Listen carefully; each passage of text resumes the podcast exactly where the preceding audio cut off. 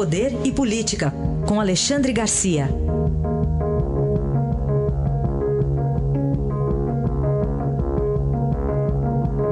Alexandre, bom dia. Bom dia, Raíssa. Bom dia, Carolina. Oi, bom dia. Ô Alexandre, queria que você começasse com um assunto importantíssimo que foi parar, foi estacionar, digamos assim, no Supremo Tribunal Federal. Pois é, é incrível, né? Até a ex-presidente do, do, Supremo se, se, uh, uh, ficou, ficou irritada com isso, né? Achou um absurdo.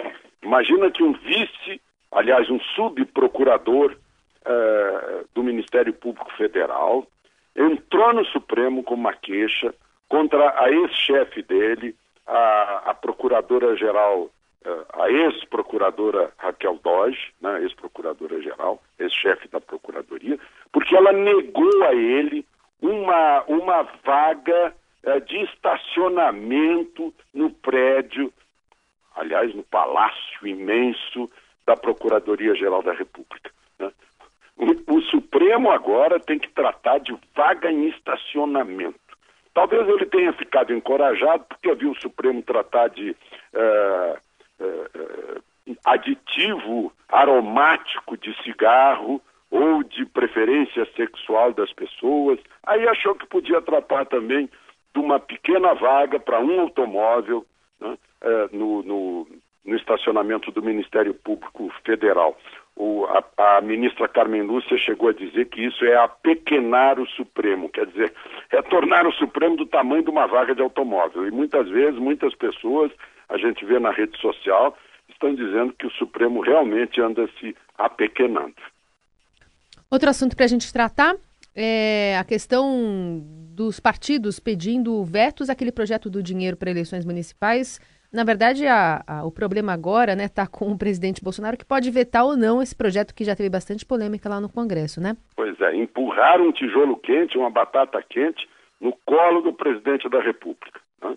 E, e, muitos partidos, como o próprio PSL, o, o Podemos, o Novo, o Cidadania e até o Partido Verde, vão ao presidente pedir veto dizendo que basta o fundo eleitoral de 1 bilhão e 700 milhões e não precisa aquela, aquele absurdo de 19 mil inserções, ou quem sabe quase 40 mil inserções de 15 segundos para partidos políticos no primeiro semestre.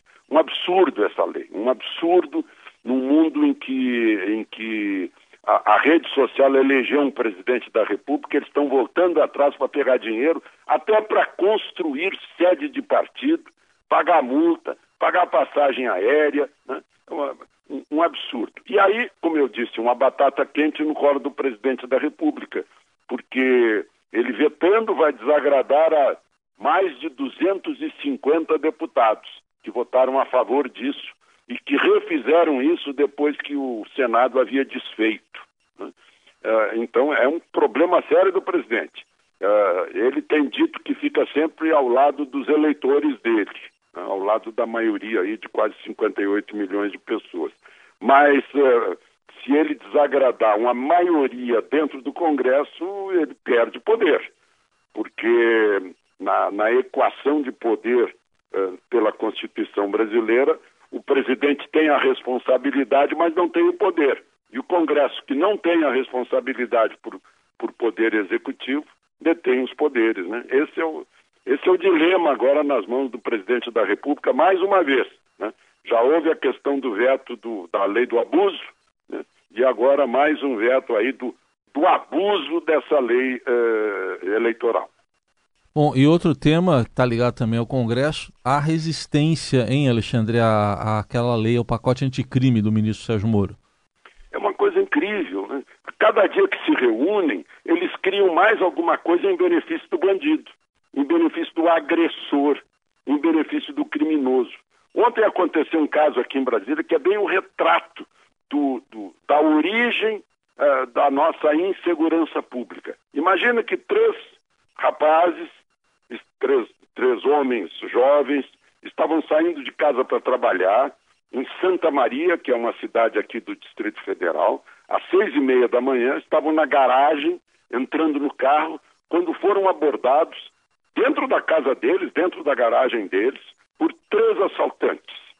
Né? Uh, foi ferido um dos irmãos a tiro, outro irmão foi ferido a faca e o terceiro irmão reagiu aos assaltantes e deu uma surra num dos assaltantes e foi preso por lesões corporais, por excesso de, de legítima defesa.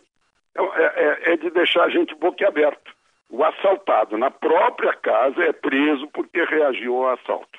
Né? Essa é a situação que está sendo criada aí no pacote anticrime por, por deputados que, que, que estão do outro lado, estão contra nós e a favor dos bandidos. Infelizmente é isso.